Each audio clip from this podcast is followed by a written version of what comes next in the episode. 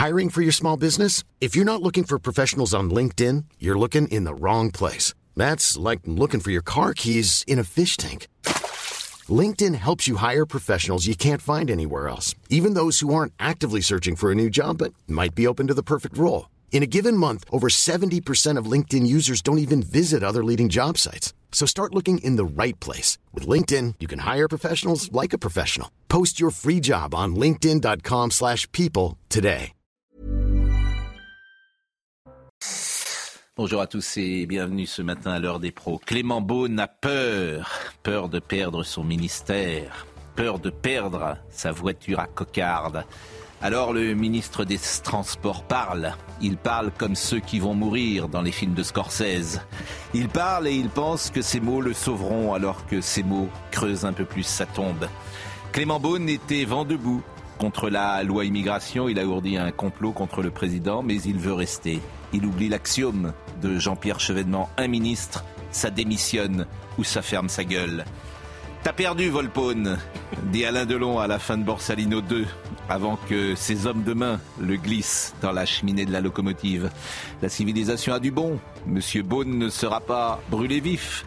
Il ne finira pas non plus à la Bastille ni à la prison de Pignerol. Les lettres de cachet n'existent plus. S'il fallait un indice du remaniement imminent, la prise de parole de Monsieur Beaune dans le Parisien montre que le prince va sortir du bois. Les renégats Seront-ils tous sanctionnés? Bruno Le Maire sera-t-il sur le bateau? Gérald Darmanin restera-t-il à l'intérieur ou quittera-t-il Beauvau pour un autre ministère? Sébastien Lecornu sera-t-il le 26e Premier ministre de la Ve République? Réponse, paraît-il, avant le week-end. Félicité, félicité Kindoki pour le rappel de l'info. Un mort est à déplorer dans les inondations qui touchent la Loire-Atlantique. Le corps de l'homme de 73 ans a été découvert dans sa voiture, en partie immergée hier après-midi sur une route coupée à la circulation en raison de la crue. Le département est classé en vigilance orange avec six autres du nord-est de la France. Le Pas-de-Calais est en vigilance rouge. Le pic de l'AA a été atteint cette nuit selon Vigicru. Le chef de la diplomatie américaine, Anthony Blinken, s'embarque aujourd'hui pour une nouvelle tournée au Moyen-Orient dans l'espoir d'éviter une expansion de la guerre à Gaza après l'élimination au Liban du numéro 2 du Hamas et des explosions mortelles en Iran. Il marquera également une étape sur le sol israélien. Anthony Delon dépose une main courante contre sa sœur qui, selon lui, aurait caché la détresse dont souffre leur père, Alain Delon. L'acteur français souffrirait d'une dégradation cognitive qui le placerait en position de faiblesse psychologique et de vulnérabilité. Virginie Giraud est avec nous ce matin, Olivier D'Artigol, Gérard Carrérou, bonne année, cher euh, Gérard, Philippe Bilger, bien sûr, euh, Gauthier Lebret qui est là, et euh, nous allons parler de ce remaniement euh, imminent, bien évidemment, et de notre ami Clément Beaune dans le Parisien. Ce serait le président de la République. Je verrais une interview comme ça. Je me dirais, mais vraiment, ils sont prêts à tout. Ils sont prêts à. C'est-à-dire, l'interview, je vais vous la lire. Parce qu'on parle de l'intelligence, souvent des gens qui nous dirigent. Et tant mieux qu'ils soient intelligents. Mais le caractère, bon sang de bois, mais ça existe le caractère. Mais justement, Pascal, je vous trouve très sévère avec Clément Beaune. eh, ben, je vais, eh ben, je vais lire les questions. Question de Pauline Thévenot dans Le Parisien. Le jour du projet de loi immigration, vous avez créé une boucle télégramme rassemblant les, rassemblant les ministres de l'aile gauche. Euh, je suis surpris qu'on soit surpris qu'il y ait des initiatives politiques. Il était pour moi important qu'on puisse avoir des discussions. Ce n'est pas une question de chantage ni de menace. Mais pourquoi n'avez-vous pas démissionné comme Aurélien Rousseau? Je respecte infiniment sa décision. Chacun s'engage différemment. Il y a encore de belles choses que je peux porter. Je défends les valeurs du macronisme depuis le premier jour. En interne, on vous reproche d'avoir manqué euh, à votre devoir de solidarité. Je ne prétends pas tout bien faire. Qui le peut? Mais il y a une chose que je n'accepterai pas. C'est qu'on me donne des leçons de loyauté. Je suis engagé depuis dix ans auprès du président de la République. Vous voulez donc rester au gouvernement? Les choses ne marchent pas comme ça. D'abord, il faut qu'on vous propose, et puis il faut être utile. Touchez ma bosse, monseigneur. Tant que ces conditions sont réunies, je serai heureux de servir. Mais Écoutez, franchement, non, mais franchement, Philippe, Pascal, euh, avec- mais un peu, un Non, peu de, un mais- peu, voilà. Mais oui, mais avec votre talent, vous pourriez ridiculiser n'importe quel propos, y compris sur, y compris sur ce plateau. Euh, mais par- Écoutez, un peu, non, de, un peu de dignité mais, quand mais même. justement, Mais Pascal, de quoi réfléchissez à l'attitude de Clément Beaune par rapport à celle des autres ministres. Vous- Eh bien, lorsqu'il dit qu'il y a encore des combats à mener ce- à Mais- propos mais- de cette loi, je ne dis pas qu'il est d'une, je ne je dis pas mais- qu'il est d'une audace folle. Ah je dis que dans le macronisme qui est lâche, il représente un petit zeste d'audace. Non, voilà. non. De quoi on parle, Philippe? De quoi on parle? On parle d'un- ministre des Transports qui organise un dîner euh, dans son ministère le soir euh, du vote de la loi immigration. bien. Et en gros, le thème du dîner, c'est à quelle heure on démissionne? Finalement, au dîner, il n'y en aura qu'un qui aura le courage de démissionner. Il n'était pas au dîner. C'est Aurélien euh. Rousseau. Alors, il n'était pas, mais il a démissionné. Oui. Et donc, le, le chef de cette fronde Ah, contre Emmanuel. Macron, qui se fera euh, d'ailleurs euh, euh, sévèrement euh, sermonné par Emmanuel Macron lors du dernier Conseil des ministres en, en 2023, eh bien finalement il rétropédale et il dit non j'ai pas envie de démissionner, je préfère rester. Au moment où il sent le, le, le coup Tu arriver peux avec partir le- à la guerre avec des gens comme ça, je te le dis. hein. Mais oh non, là là, là tu vas être bien à la guerre. Moi, je veux bien partir. Regardez dans l'univers médiatique, vous Oui. avez énormément de lâches. Vous Oui. avez énormément, très peu de courageux. Oui. Et si on était aussi exigeant à l'égard de tout le monde, on ne saurait plus évaluer les vraies valeurs.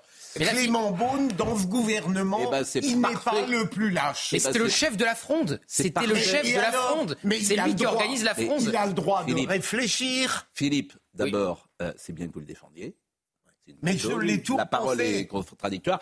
Euh, vous qui êtes historienne, j'ai dit Pignerol, on avait Ah bah mis oui, Fouquet. et oui, Ah bah à. Pignerol, dans le temps, on envoyait, il n'y aura pas de lettre de cachet, ça n'existe plus. Donc voilà, mais On dirait la conjuration de la conjuration de Messaline dans l'Antiquité, qui veut mettre son amant à la place de son mari Claude, qui était empereur. Et en fait, ils font une fête. Mm. Et ils pensent qu'ils vont pouvoir accéder au pouvoir comme ça. Et à la fin de la journée, l'empereur euh, demande des comptes et tout le monde est assassiné parce que finalement, c'était des mauvais conjurés en plus. Et Est-ce que je peux dire bon. Et Saline, c'était une sacrée femme. Oh non, elle Oui. était mauvaise politicienne. je Non, mais moi, ce Oui, qui me voudrais pas qu'on entame un débat sur Messaline. Oui. C'est- Non, non, mais que- ça, ça renvoyait à des fantasmes. Pascal, Ah, ce qui me fascine, ce Oui. qui me fascine le plus, c'est la montée, cette défense extraordinaire que, que Philippe, mon ami Philippe, Oui. vient Oui. de faire de Clément Beaune, avec cette fougue qu'il n'a que dans de rares moments. Oui, c'est vrai. Par exemple, quand il attaque Sarkozy, Oui. quand il essaye de démolir tout ce qu'a fait Sarkozy. Il a retrouvé à peu près cette même fougue. Pour l'homme que je considère personnellement comme l'un des pires courtisans et l'un des plus mauvais courtisans autour du président de la République. Et de dire que cet homme aujourd'hui, j'ai entendu ce que vous avez lu du Parisien, Oui. je- ça ne, ça ne fait que Je confirmer trouve que c'est pas terrible. Voilà. cette Je trouve que c'est pas c'est pas terrible parce que tout le monde en fait tout le monde le décode comme je le décode. Évidemment, oui, tous ceux que j'ai tous ceux que j'ai rencontrés ce matin, c'est un homme qui a peur. Oui, il y a une Et moi je n'aime pas les Mais hommes qui ont peur vous parce me que les hommes qui peur, ils Vous, parlent. vous me permettez un mot, encore juste un Oui. mot, et je finis là-dessus. Ils parlent. Moi, je me mets souvent à la place des gens. Oui. Et quand je ne suis pas persuadé de Mm. faire mieux qu'eux dans les mêmes circonstances, eh bien, je préfère D'accord.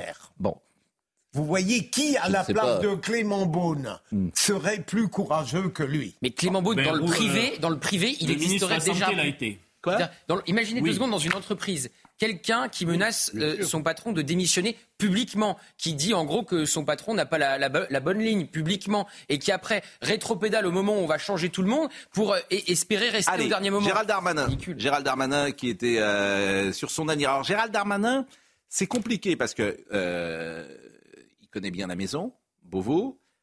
Euh, on, on imagine qu'il que c'est qu'il en a peut-être un peu assez. Il restera sans doute dans le gouvernement s'il y a changement parce que c'est un poids lourd du gouvernement. Les JO qui Bien évidemment, le JO qui arrive. Mais si vous le sortez de Beauvau, vous mettez qui à la place? Mais pourquoi pas Nicolas Lerner, l'ancien de la DGSI Écoutez, euh, À six mois des JO, il va rester. Oui. Bah, c'est lourd, euh, Beauvau. Bon, en tout cas, écoutons euh, Gérald Darmanin. Hier, il était à Marseille.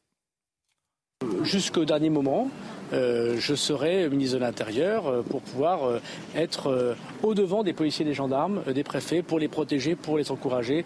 Et moi, je n'ai pas à me poser de questions sur mon avenir. J'ai la chance de servir la République à un poste qui m'engage.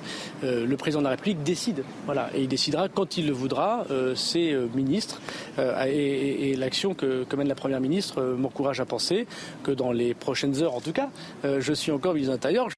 Bon, et euh, les prétendants. Alors, il y a cette phrase quand même que j'ai lue dans Le Monde, que j'ai lue dans Le Parisien, que j'ai lue partout. Euh, tout est possible, y compris rien. Voilà cette phrase qui fait Flores. Madame Borne reste. Oui. Tout est compris, y compris rien. C'est tout est possible, y compris rien. C'est la phrase, paraît-il, d'un conseiller. Euh, bah, les conseillers, c'est eux qui alimentent toutes ces rumeurs de, remaniement depuis Donc, une semaine. Tout est hein. possible, y compris rien.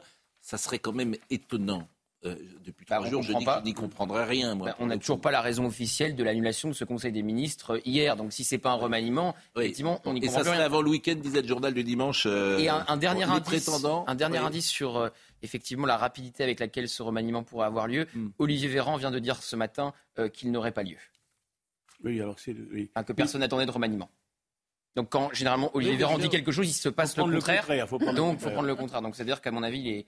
Mais Pascal, il a dit, il a dit ça. Olivier il a dit que personne n'attendait ce remaniement. Ah, ce qui est différent. Oui, mais vous avez dit, soyez précis. Je, l'ai dit. Je non, dit. vous avez dit le, le remaniement n'aura pas lieu. Donc euh, j'ai été un peu étonné. Oui, c'est pas la même chose. Ce n'est pas la même chose, ami. Oui, personne n'attend le remaniement. Les mots ont un sens. Et même dans le gouvernement. Les mots ont un sens. Non, non, c'est pas. Gérard Carrérou. Oui, qu'il n'y avait pas de remaniement. vous qui êtes le prince de la rigueur les mots sur ce plateau. Mais je voudrais dire un mot sur Darmanin, parce que vous ah, avez traité un peu, enfin, rapidement, euh, avec brio, mais rapidement. Avec qui? Euh, Non, mais c'est le, le, le, cas Darmanin. Darmanin a tenté à l'été un petit coup d'État. Il a tenté de devenir. Oui, oui, oui, il l'a fait. Il a fait des déclarations. Il a.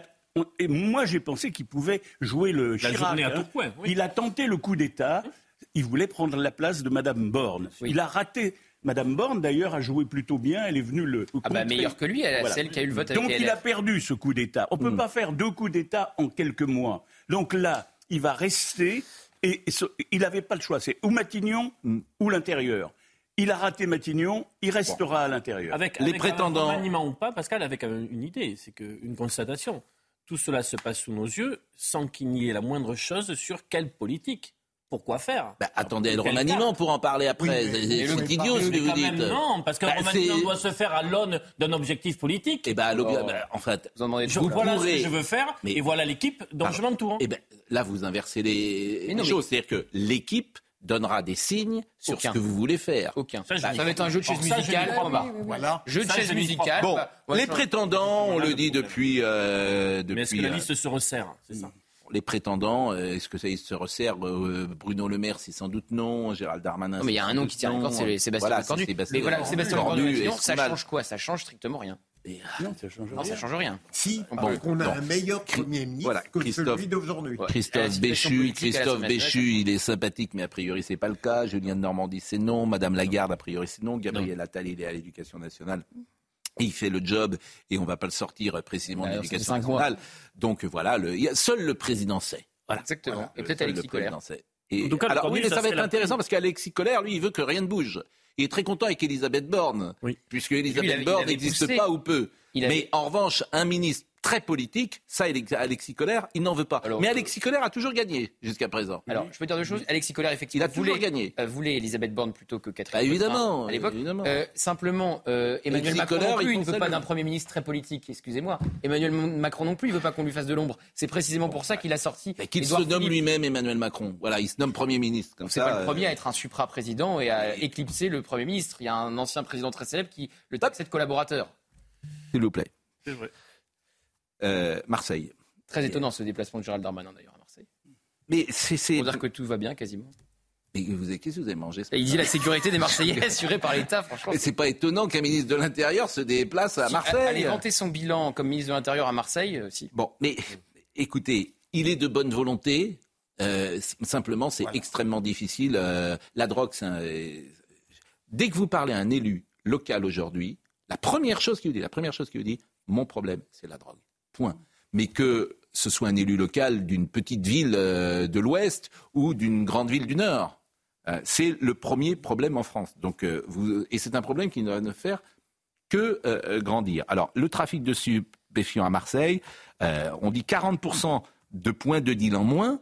Mais j'ai envie de dire, c'est la révolution numérique parce que c'est, euh, on livre à domicile. À domicile, oui. Donc, voyez le sujet de Solène Boulante. En déplacement à Marseille hier, Gérald Darmanin parle d'une année record dans la lutte contre le trafic de stupéfiants. Selon le ministre de l'Intérieur, 7 tonnes de cannabis et 400 kilos de cocaïne ont été saisis en 2023 dans les Bouches du Rhône. 90 points de deal ont été recensés en 2023, contre 160 en 2021, soit une baisse de 40% dans le département. Un chiffre à prendre avec des pincettes selon le porte-parole d'Alliance Police, le trafic visible étant souvent remplacé par de la livraison à domicile, aussi appelée Uber Sheet. Ils ont plutôt orienté la vente de stupéfiants euh, par le Uber Sheet parce qu'ils considéraient que euh, ils se faisaient, euh, se faisaient contrôler et interpeller beaucoup trop souvent. Et puis ils ont de plus en plus de mal à trouver de la main d'œuvre qui acceptait de faire ça également. Donc ils préfèrent passer par, euh, par du Uber Sheet où il suffit de recruter euh, des, des, euh, des, des, des, conducteurs de scooters ou des conducteurs de voitures pour aller livrer au domicile de la personne qui a fait sa commande, sa commande par les réseaux sociaux, notamment Snapchat et, et TikTok. L'an dernier, dans la cité phocéenne, les règlements de compte liés au trafic de drogue ont provoqué la mort de 49 personnes. Alors écoutons les propos de Gérald Darmanin. 40% des points de deal en moins. Qu'est-ce que ça signifie véritablement? Le travail des CRS, de la police judiciaire, de la répétition du harcèlement fait qu'il n'y a plus de points de deal dans la cité de la Paternelle. Alors il y a d'autres difficultés, bien sûr, je pense à la Castellane et dans d'autres territoires, euh, bien sûr, marseillais, mais on a 40% de points de deal en moins. On donne des gros coups contre ces trafiquants. Ces trafiquants, comme ils ont des, gros coups, ils ont beaucoup moins euh, d'argent qui rentre dans les poches. Il y a des guerres de territoire. Et ça crée les situations dans lesquelles nous avons vécu une année difficile, qui est 2023. Bon, c'est vrai que euh, ce qui est important de savoir, c'est s'il y a moins de drogue vendue à Marseille. Mais pas du tout, non, non. Mais, ça Mais on n'en sait rien non plus, on n'a pas de chiffres. Comment voulez-vous euh, savoir ce qui est vendu par Uber euh, Sheets, comme ils appellent ça. C'est les mêmes problèmes que la prostitution, c'est-à-dire que ça se déplace en ligne. Donc forcément, on peut moins surveiller et c'est moins dans l'espace public. Donc c'est formidable de démanteler 40% euh, des points de vente euh, autour de Marseille. Le problème, c'est que les points de vente ne sont plus dans la rue et il est beaucoup plus difficile de s'attaquer à des points de vente en ligne avec un livreur discret qui ne portera qu'une petite quantité de drogue sur lui. Pour les habitants, c'est un vrai changement. On est dans un, de un point de deal en bas de chez vous, pas, c'est vrai. je la vie. Oui, bien sûr, ça me dans de telles circonstances qu'aujourd'hui on ne peut pas souhaiter le bien absolu. Euh, Gérald Darmanin fait ce qu'il peut. Lorsqu'il y a un moindre mal, c'est déjà un exploit de la part de ce gouvernement. Et on a un ministre qui se bat. Je me demande si vous avez envie de rentrer au gouvernement, Philippe j'ai l'impression que là, on est dans une phase, mais, vous lancez des, bouteilles, là. Vous imaginez, je, Pascal, je ne suis même pas hein inconditionnel à votre égard, je ne le ferai pas davantage au gouvernement. Mais on, vous, il vous proposerait, vous rentrez... Mais, bien proposerait peut-être un Bien sûr que oui. Ah oui. Qui refuserait d'être ministre? Ah, vous accepteriez? Ah bon? Bah, C'est évident. ministre de quoi? De n'importe quoi? Ben, euh, Je veux dire, euh, éventuellement, le petit domaine où j'ai de la compétence. Le sport? Ah, mais j'adorerais J'adorerais La, culture, par exemple. La culture ou même, à la rigueur, la justice. Ah, ah L'intérieur, j'adorerais. Ah oui? Et vous? Ah, Moi, je pense qu'à l'intérieur, vous seriez et vous, vous aimeriez la culture ah, Non, non, moi je ne suis pas. Je, suis pas Il y a la mairie de Nantes déjà. Parce qu'on vous qualifie dans tous les portraits de journaliste très culture. Mais je ne suis pas fait pour ça. Gérard, euh, aux États-Unis, comment le problème de la drogue a-t-il été réglé, si tant est qu'il a été réglé Dans les grandes villes comme New York, etc. Est-ce qu'il y a les mêmes problèmes que dans ces grandes villes ici? Ah, Il y a un problème de la... Je ne vais pas vous dire qu'il n'y a pas de problème de la drogue aux États-Unis. Il y a toujours un problème de la drogue. Comment il a été réglé? Il a été réglé euh, euh, en partie en tout cas amélioré, largement amélioré, pendant la période que je résume en disant la période Giuliani, c'est-à-dire la période tolérance zéro. Parce que la drogue, on ne peut pas isoler. Là, vous étiez en train. De, euh, vous aviez raison, madame, ce que vous disiez sur la drogue. Sauf que la drogue, on ne peut pas l'isoler aujourd'hui en France d'un problème majeur qui est celui de l'immigration. Car il y, a une, il y a une osmose entre la drogue et les dealers de drogue et l'immigration. Mais pas les consommateurs. Bon, aux États-Unis. Pas les consommateurs. les consommateurs, ils sont. Euh... Aux États-Unis, on l'a réglé en partie je vous dis en partie, en petite partie, uniquement avec une politique de fermeté, de tolérance zéro. Avec toujours la même chose. Le premier coup, je vous donne un an. Le deuxième coup, c'est cinq. Et le troisième coup, vous restez au New York, vous avez déjà été...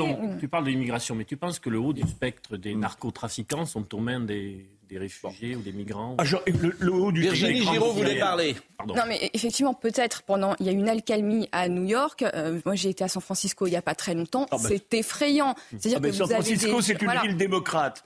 Et c'est une. Non, mais attendez, je dis ça. C'est une ville. C'est une ville qui a été ouverte. Oui, oui, mais on ne peut pas dire que les problèmes de drogue Alors, sont tout le monde, toute la délinquance est allée. Oui, donc. Laissez parler. Au-delà de ça. Merci. On ne peut pas dire que les problèmes de drogue ont été réglés puisqu'on les laisse prospérer justement en ouvrant au-delà de l'immigration. Il n'y a pas que ça. Il y a aussi une culture de la consommation de la drogue qui se fait aussi dans la bonne bourgeoisie. Donc euh, après, ce sont les classes populaires et les plus pauvres qui, eux, sont dans la rue et que vous voyez, mais la drogue ne se consomme pas que chez les pauvres dans la rue. Exactement. Non, mais vous prenez San Francisco, il se trouve que c'est là que j'ai rencontré ma femme en 1968, 67 même. Il y a une et c'était Haight Ashbury, vous vous souvenez, c'est l'époque où les femmes se baladaient à San Francisco avec leur soutien-gorge au, bout du, bout du bras. Et c'est comme ça que vous l'avez rencontré. c'est comme ça que je l'ai rencontré. Non, c'est pas comme ça que je l'ai rencontré, mais je veux vous dire par là que c'est une ville, on ne peut pas caractériser on ne peut pas caractériser les États-Unis en prenant l'exemple de San Francisco. La ville aujourd'hui, c'est une ville martyre aujourd'hui. Elle est totalement en voie de déclassement et de déperdition. C'est dommage. Gérard Carrero sera en spectacle, je vous rappelle, Je vais faire un C'est un nouveau Gérard Carrero depuis. Vous savez que chez nous, vous êtes tellement différents, mais moi, je vous, aime, vous savez combien je vous aime. et vous étiez dans les éditos de TF1, c'était un peu. Euh, ah bah oui, on se lâche pas dans rugueux. Les de TF1. Mais là, votre femme avec un soutien-gorge dans les rues de San Francisco, ça, en 1968, quand vous l'avez rencontré avec Gérard 67, bah oui, non, mais c'était les... et on fumait évidemment tout le monde fumait à l'époque. Vous, vous fumiez euh, Moi, je j'ai jamais fumé. Ouais, je vous imagine pas fumer un Ma femme est allée à Stanford, l'université, la grande université, en train maintenant de se déclasser comme toutes les autres avec le, le woke. Mais à l'époque, c'était une grande université. bon. C'était une grande université, mais on Je vais vous dire, le seul indicateur en matière de drogue, vous savez ce que c'est? On va voir si vous êtes fort. Eh oui, vous savez pas. C'est le prix. Donc si, oui, donc si le prix monte c'est-à-dire qu'il y a moins de drogue. Si le prix baisse, ça veut dire qu'il y en a plus. Et cet indicateur-là, bien évidemment, on se garde de le donner. La vérité, c'est que la cocaïne, ça vaut plus rien aujourd'hui. Mmh. C'est un vrai problème d'ailleurs. Ça ne vaut rien, si j'ose dire. Donc c'est pour ça que les gens s'en procurent beaucoup. Euh, parce qu'elle est accès en marché libre. Je le dis d'autant plus que moi, je n'ai jamais pris euh, eu un gramme de cocaïne. C'est vrai que les points de deal, avant, c'était du cannabis. Là, c'est la coque. Oui, bon. Euh, Anthony Delon. Alors, Anthony Delon, il y a deux choses. Vous avez aimé euh, la famille Hallyday, vous allez adorer la famille Delon. Ah oui, ça commence bien. Mais ce qui peut-être peut, euh, effectivement choquer au-delà de ça, en tout cas choquer, faire de la peine, c'est Anthony Delon. Alain Delon dit dans Paris Match, c'est mon dernier Noël. C'est ça qu'il dit. C'est mon dernier Noël. Et Anthony Delon le, le dit aussi. Et ça, forcément, pour ceux, alors peut-être moins vous, Gauthier, euh, mais pour ceux comme moi, qui sont euh, des enfants des années 60-70, c'est le dernier ah des géants. Je ne suis pas un enfant des années 70, mais alors Alain Delon, c'est tout au-dessus de mon panthéon personnel. Voilà, c'est euh, vraiment l'icône ah absolue. souvent, j'ai dit que c'était un, Oui, et puis c'est au-delà. C'est un accident génétique d'abord. C'est une beauté hmm. sans égale sans équivalent. C'est l'homme le plus beau euh, qu'il y aura eu sur la Terre depuis toujours, depuis le début de l'humanité. Donc c'est quand même assez rare. cette ah, vous faites dans la nuance, là. Oui, voilà, c'est une beauté sans égale. Et moi, il y a des photos que j'ai pas aimées dans Match. Euh, c'est vrai que euh, le voir comme ça, il y a une photo également encore plus, plus démonstrative, si j'ose dire. On le voit sur un, sur un fauteuil, voilà, on le voit sur un fauteuil roulant, cette photo. Moi, je... Alors, c'est effectivement les gens qui ont eu un AVC, parce qu'il a eu un AVC, ils sont dans cet état-là parce qu'ils ont du mal à retrouver la motricité.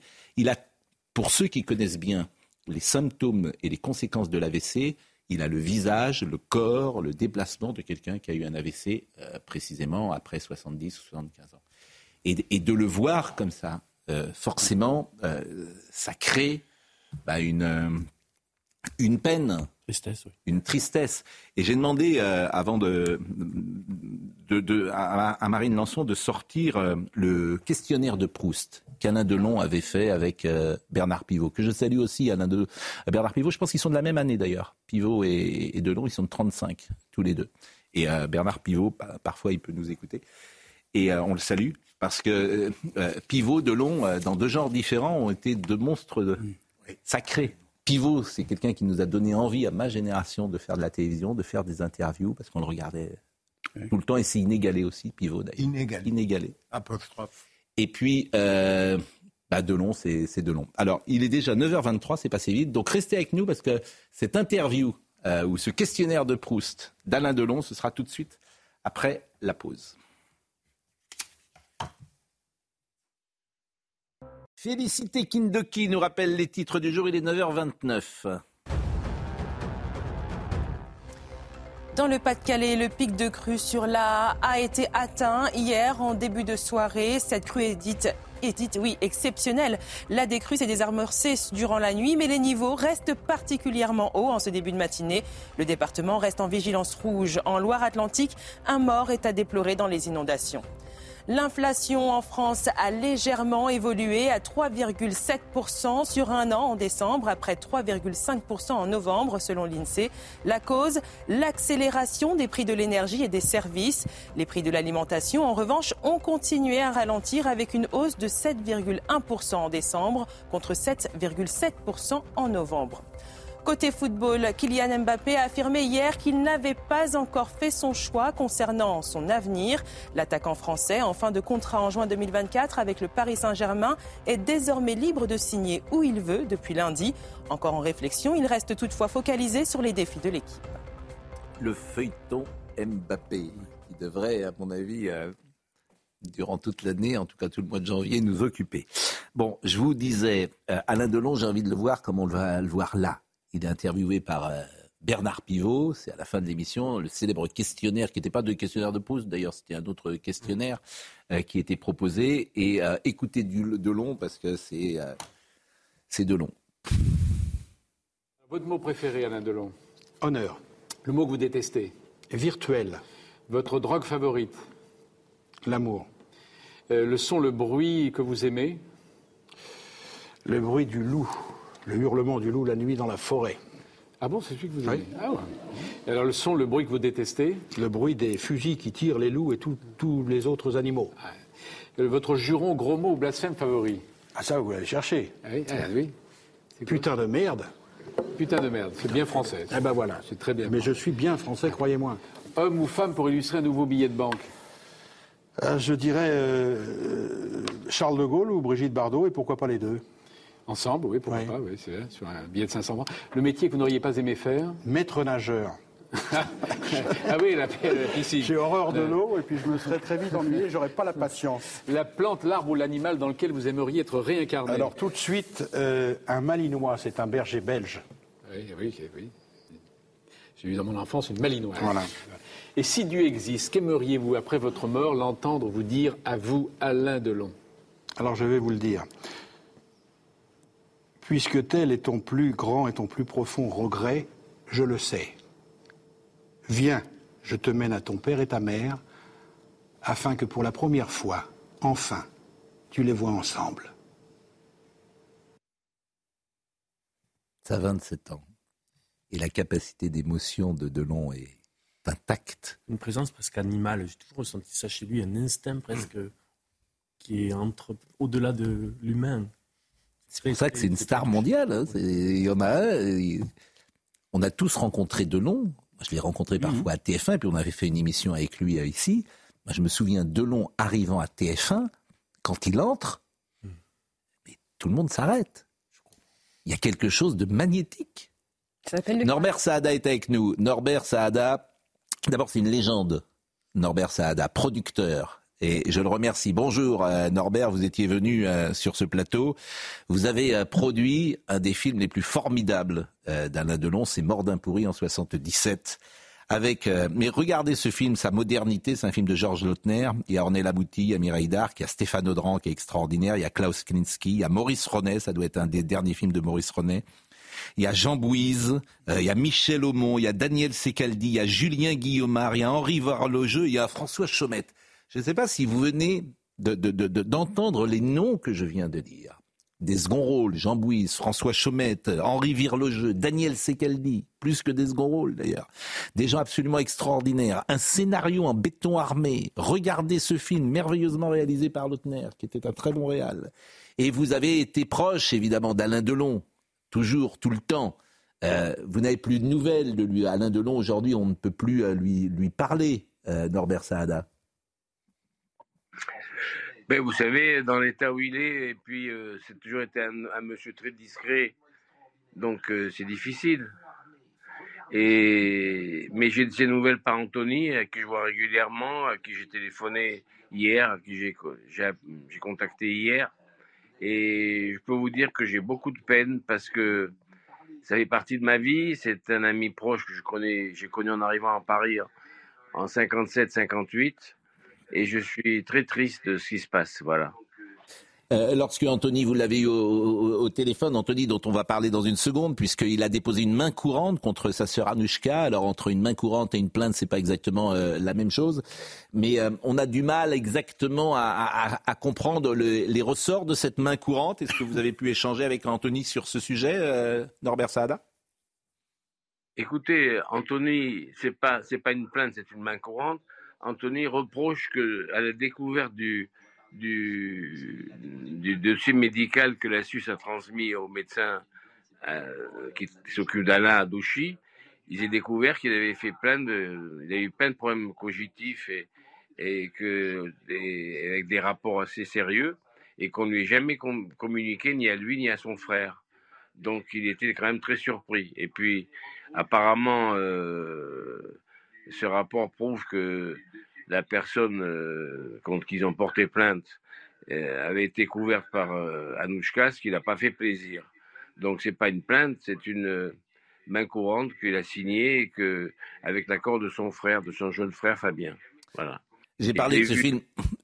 J'ai parlé de ce, film, pardonnez-moi. Oui, je, vous en prie. Au cocktail de, du livre de Pierre Richard, il m'a, je lui ai dit qu'est-ce qui s'est passé? Il m'a dit écoute, je, ma, ma soeur, je la comprends pas. Noël, on était sans lui, mon frère et moi, et mes deux filles. Voilà. Euh, Norbert, j'ai parlé évidemment de ce film que j'adore et on en parle souvent ensemble, euh, Mordin pourri.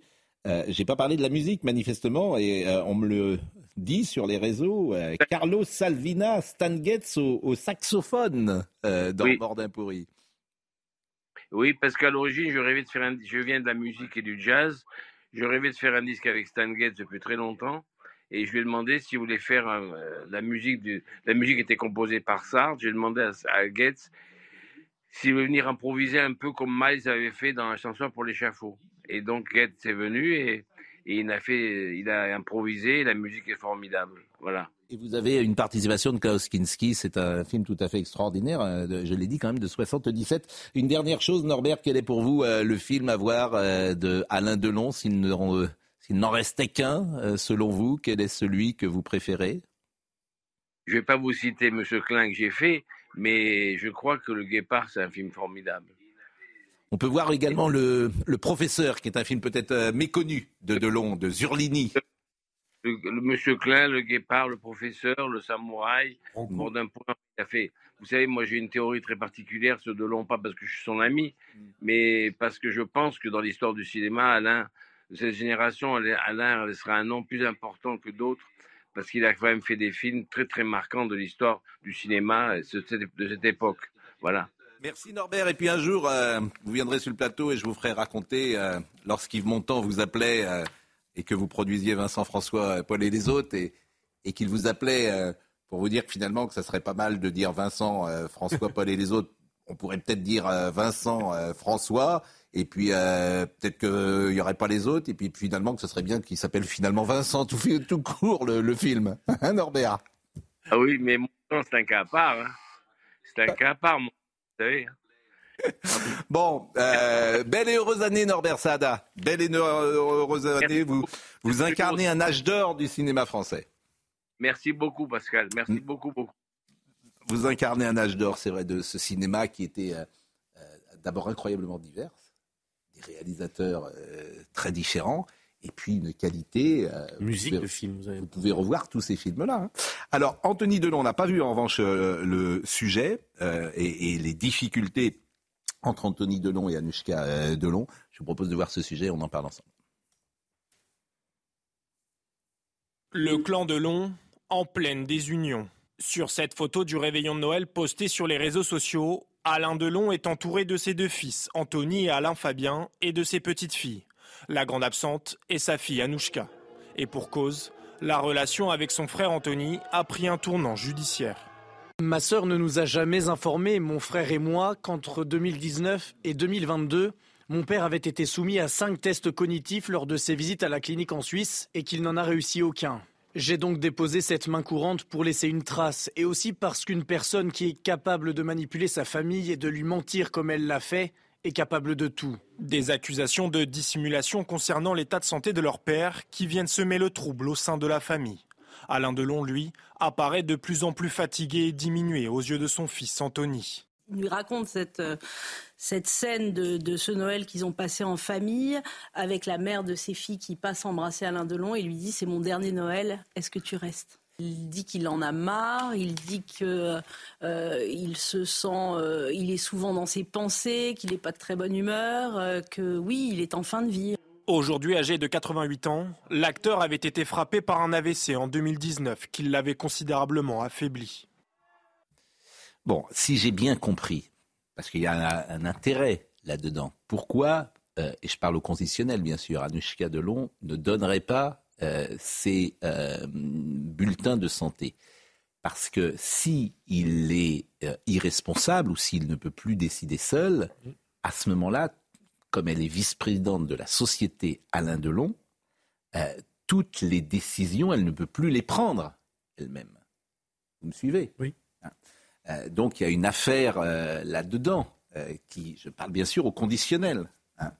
Dans ces cas-là, tout est remis cause et euh, je ne sais pas si on appelle ça curatelle, je ne sais pas comment ça se passe, euh, l'organisation quand quelqu'un qui est le président ne peut plus prendre ses décisions, donc le vice-président ne peut plus les prendre euh, forcément, faut un autre cadre juridique. Bon, si j'ai bien compris. Mais je disais tout à l'heure, vous avez aimé la famille Hallyday, vous allez adorer la famille Delon.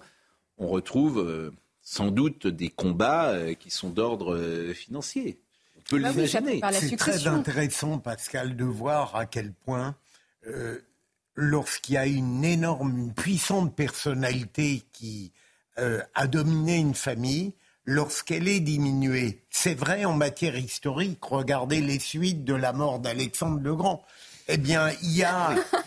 Ben, il est déjà à la une de Paris Match. Ah, parce que les enfants ont pas les enfants de Charlemagne. C'est exactement le même phénomène, c'est-à-dire où la famille se déchire, ou bien bizarrement, elle tient unie par le souvenir de la puissance qui l'avait honoré.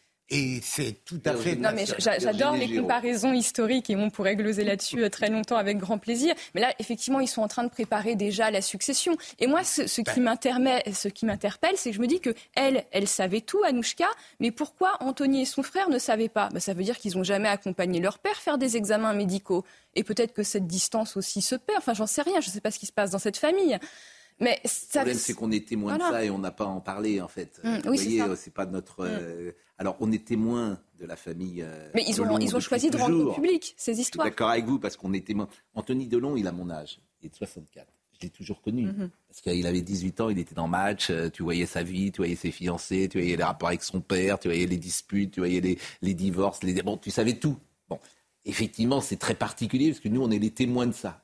Euh, mais en même temps, on n'a pas, on ne devrait même pas en parler. on ne devrait même pas dire un mot sur euh, qu'est-ce qui se passe dans une famille. Mais ça n'échappe pas d'ailleurs à tout ce qui peut se passer dans d'autres familles euh, qui ne sont pas les familles de long. Il y a parfois des différences de degré, mais pas de nature au fond. Mmh, bien sûr. Il suffit de parler avec un notaire pour bien comprendre comment se passent les héritages. Exactement.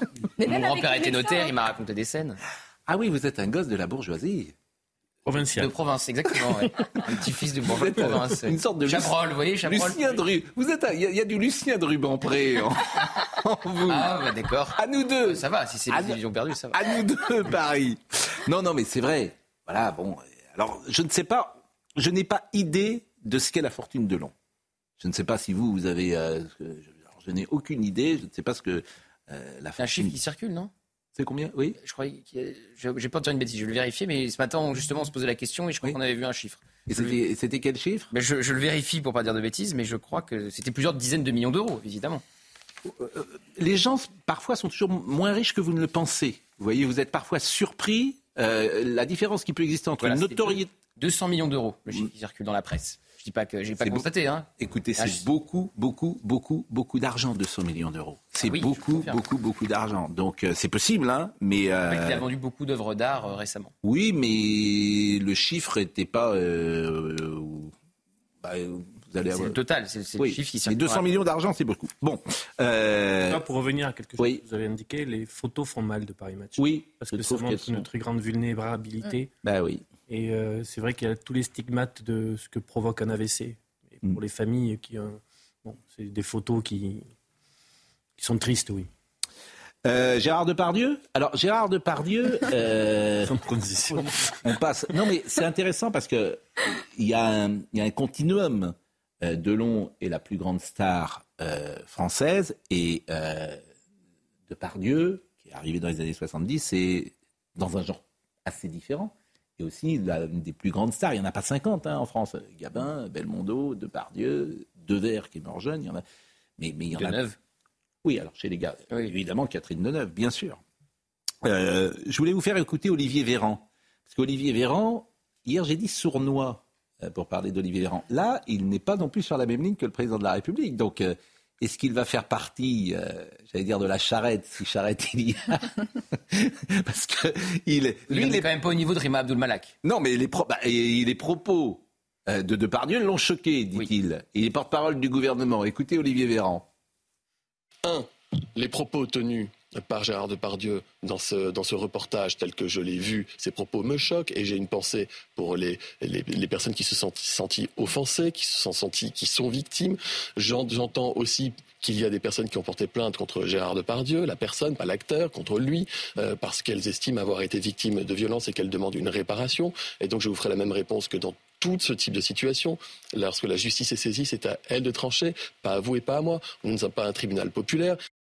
Ah oui, quand même. Oh, il met pas l'accent sur le, voilà, il met pas le focus sur euh, le même angle qu'Emmanuel Macron, mais Emmanuel Macron n'a pas dit que ses propos ne l'avaient pas choqué quand même. Hein. Bah, Emmanuel Macron n'a jamais dit que les propos de complément d'enquête ne l'avaient pas choqué.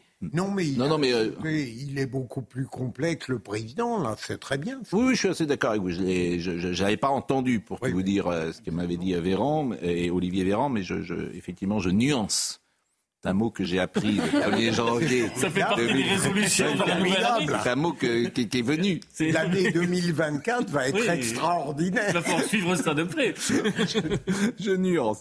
Bon, Carl Olive. Alors moi, j'aime ah. bien Carl Olive parce qu'effectivement, lui. Ah, il est clair et net, lui. Mais lui, il est un soldat. Oui. Oui, Donc, mais, oui, bah oui, mais vous, vous êtes évidemment. Vous, Mais je l'aime beaucoup, car le livre, mais même un soldat a le droit d'être nuancé. Parfois, euh, non, il n'est pas. Il est nuancé. Ça le collectif. In petto, comme on disait. Oui, oui. Ça. oui ah, mais... ça s'appelle le collectif. Mais, ça s'appelle le collectif. J'aime bien que la nuance soit ostentatoire. Je préfère. Mais parce que vous êtes un soliste. Euh, je suis un. Mais je suis surtout quelqu'un qui trouve dommage. Vous êtes un soliste comme Carl Mais vous pouvez pas travailler en équipe, vous n'avez jamais joué au foot. Ah mais je déteste les équipes. Ben oui, ben oui. Et pourtant, je suis là. Ben oui, mais vous êtes, euh, vous êtes. Euh, quel sport vous faisiez? Vous faisiez du tennis euh, je faisais non, j'ai découvert le tennis trop tard. Oui, mais vous n'avez jamais joué au rugby Sinon, je faisais des au collège, vous savez, je jouais dans les équipes de, de foot, de handball. arrière gauche. Euh, goal, parce que j'aimais bien me jeter par terre. On considérait que j'étais un bon goal, quoi. Oui. Car, le livre, car le livre, il représente aujourd'hui une espèce en voie de disparition que j'ai bien connue à l'époque du général de Gaulle et, de Pompidou et des autres c'est le godillot. Le... Il va être content. non, mais je l'aime bien aussi. Magnifique. Je l'aime nous écoute. Vous, vous, ne me comprenez pas. Je, je trouve qu'il est discipline. Il a été, ah c'est un type discipliné. Bien sûr. Le général disait, Mmh. hein, c'est Oui. comme la, la fameuse histoire. euh, euh, Toujours aussi con, mon toujours général. Toujours aussi. Voilà. C'est un peu ça. Mais je suis d'accord. C'est la fidélité Non, oui, portée jusqu'à La vraie l'excès phrase- ou jusqu'à son parcours.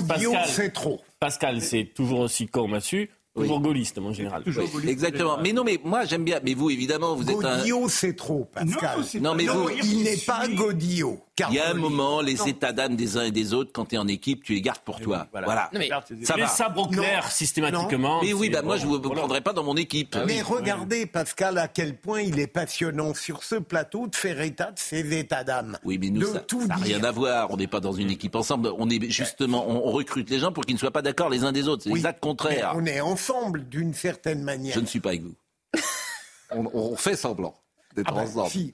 Non, non, mais bien sûr, mais ça n'a rien à voir, notre émission. Mais si on est ensemble dans un- une équipe et qu'il y en a un qui commence pas critiqué lors des voilà, à critiquer, Voilà. c'est-à-dire que si l'arrière-gauche commence à critiquer la composition de l'équipe auprès de l'entraîneur, publiquement, c'est ennuyeux. Voilà. Oui. Dans une équipe, sauf si vous êtes le capitaine, là, j'ai envie de vous contredire. Oui, bah, ça m'étonne pas. Bon, Il y a une écoutez, différence entre la nuance et la fronde aussi. Et si- Voilà. il y a une différence entre être nuancé. Exactement. Et, et on le savait qu'il était de l'aile gauche, Clément Beaune. Par contre, après, il instigue une fronde avec des démissions à la clé. Et après, il dit non, finalement, je veux rester. Ça n'a rien à voir. Oui, vaut mieux Carl Olive que. Si vous voulez partir, partez. Ah ouais. Pour partir à la guerre- pour partir à la guerre, oui, à la c'est guerre mieux. avec Carl Olive C'est qu'avec euh, Clément Beaune. ça, Voilà, faut mieux un godillot que. euh, Oui, mais je trouvais que Godillot, c'était un peu, Un peu péjoratif. un peu Non, mécru. ça voulait dire qu'il Oui. respecte jusqu'au bout la ligne. On le disait aussi pour les grognards. Les grognards. J'aurais dû dire c'est un grognard, Voilà, comme les grognards de c'est Napoléon. mieux, c'est Voilà. peut-être mieux. C'est un grognard. Oui, C'est c'est un mieux. grognard. Voilà. Exactement. Flambeau, oui, Exactement. d'accord, c'est un peu mieux. Et, et- écoutons-le, Carl Olive qui a défendu euh, Gérard Depardieu et à travers Gérard Depardieu, en plus, il a a, défendu plus Emma- exactement Emmanuel Macron. défendu Oui. Emmanuel Macron qui défendait Depardieu. Ah, d'accord. Emmanuel Macron, il- il a d'abord envoyé un message en disant que dans ce pays, il y avait quelque chose qui s'appelait la présomption d'innocence et que le tribunal euh, judiciaire venait avant le tribunal médiatique, le tribunal politique et le tribunal Mais dans ces cas-là, il aurait pu avoir des, tenir des propos beaucoup plus mesurés. Et je pense que la présomption d'inno- d'inno- d'innocence n'enlève en rien la réalité de la souffrance de ces femmes euh, qui ont souffert, qui souffrent et qui doivent parler. On peut pas targuer le président de la République de passer outre tout cela, puisque c'est sa grande cause nationale avec Madame Macron euh, sur le harcèlement, sur euh, les sévices euh, sexuels, sur le harcèlement scolaire. Euh, c'est la grande cause nationale de, de ces deux de ces deux quinquennats. Euh, après. À titre personnel, je trouve que Donc il n'a pas oublié les, les victimes Absolument présumées pas, ici. absolument pas. Et je pense qu'il aura l'occasion de, de- de le rappeler. Pour moi, c'est un, faux procès. En revanche, euh, ce qui est vrai, c'est qu'on a toujours la présomption euh, d'innocence. Et ce qui n'enlève en rien que, encore une fois, Gérard Depardieu n'a pas bien compris qu'on n'est plus en 1974, ou plutôt, il l'a compris, mais il ne veut pas changer. Mais la société, elle, a changé. Il est 9h51, personne n'a encore écrit une tribune euh, contre Gérard Depardieu aujourd'hui. Bon, mais euh, Virginie Giraud, la femme que vous êtes, j'ai beaucoup entendu, beaucoup de femmes se sentent offensées par les propos euh, d'Alain Delon, euh, d'Alain Delon, de euh, Emmanuel Macron. Et euh, ce mot offensé revient euh, régulièrement aujourd'hui. C'est-à-dire que vous faites de l'humour, je me sens offensé. Vous avez fait, je me sens offensé. Et euh, Eugénie Bastier a écrit un très joli livre hein, là-dessus, la dictature, je crois, des ressentis. Bon, quel est votre sentiment? Le problème, c'est que euh, avec Gérard Depardieu et de manière générale, c'est que la justice ne fonctionne pas depuis très longtemps sur ces questions. Si la justice était à la hauteur des problèmes d'agression sur les femmes, qu'elle- que les violeurs, que les agresseurs avaient des peines qui étaient de véritables sanctions, il n'y aurait pas ce tribunal médiatique et les femmes ne se déverseraient pas en permanence sur les réseaux sociaux et dans l'espace public parce que la justice ferait son travail. comment vous pouvez euh, investiguer un viol qui a eu lieu il y a 4 ans ou 5 ans, en l'occurrence, puisqu'il est mis en examen pour viol, où il n'y avait pas de témoins et deux personnes et deux paroles contradictoires. Non, mais ça, Comment très vous pouvez c'est- je connais pas que c'est compliqué, c'est que c'est impossible en Je fait. connais beaucoup de policiers qui travaillent sur ce type de Oui, sujet, et des celui-là, thérapeutes, par et exemple, ils font quand même leur travail cette jeune femme qui s'appelle Charlotte Arnoux. Bon, Ah, Mais attendez, il y avait des caméras chez euh, Depardieu. Il y a les caméras qui filment exactement ce qui s'est passé. Mais euh, euh, les caméras ne filment pas. Euh, les caméras, visiblement, sont dans le living. Les caméras voient Charlotte Arnoux monter avec euh, Gérard Depardieu. Après, tu ne sais pas ce qui se passe. Mais euh, moi, je me il dis, que si je suis ont commencé enquêteur... dans le salon et que c'est ce qu'on voit sur la caméra. Alors là, bon, moi, mais, mais je, je pourrais poser la question d'ailleurs à Philippe Bizet, mais comment vous faites? Parce que par définition, il n'y a pas de témoin, c'est parole contre parole. Le, problème... À moins que le violeur avoue. Le problème, en réalité, c'est le consentement. Et il faut que me laisser m'exprimer sur ça. Oui, je vous en prie, parce que c'est passionnant. En plus, il y a une discussion, on va le faire avec Noémie Schulz. Il y a une discussion formidable en ce moment sur le consentement. En fait, le problème du consentement, et si on remonte très loin dans l'histoire, et je vais être le plus synthétique possible, le consentement, c'est accéder au désir de l'autre. On a considéré historiquement que la femme ne désire pas, elle consent au désir de l'homme alors que c'est faux. Un rapport sexuel, ça se désire. Et si on éduque les garçons et les filles ainsi, on va largement réduire les viols. Parce que quand on désire, on est capable de dire oui et on est capable de dire non. Quand on n'a pas éduqué les filles depuis 2500 ans pour leur apprendre à désirer, elles ne font que consentir. Et sur les vidéos qui ont été montrées, on voit une Charlotte Arnoux qui ne se défend pas. Donc si elle n'exprime pas un non parce qu'elle n'est peut-être pas en mesure psychologiquement de le faire, comment voulez-vous que Gérard Depardieu, qui est voilà, qui boit beaucoup d'alcool en plus et tout ça, soit capable de reconnaître quelqu'un qui n'a pas envie. Donc elle, est probablement, je, je, ne veux pas parler à sa place, mais probablement dans une position elle n'est pas capable de dire non. Et le problème, c'est que juridiquement, bah, c'est qu'elle a consenti si elle n'a pas dit non. Donc tout ça est extrêmement compliqué, mmh. mais ça demande des travaux de fond où il faut repenser le désir et la place du consentement dans Je suis d'accord avec vous, il y a tout un débat actuellement sur le consentement, et je l'ai dit avec Noémie Schultz, et vous viendrez dans l'émission que nous allons faire, parce que la conclusion de ce que vous dites, elle est terrible, c'est-à-dire que Gérard Depardieu pourrait avoir le sentiment que euh, Charlotte Arnoux consentait, de bonne foi. Ne pas. Voilà. Il pourrait avoir ce sentiment de bonne foi mm. et en même temps, elle peut avoir le euh, sentiment exact contraire qu'elle a été violée. Donc ça veut dire qu'ils ont tous les deux raison, en fait. Et, c'est ça qui est, terrible. C'est pour ça que je dis c'est terrible. que la conclusion de ce que vous êtes en mm. train de dire.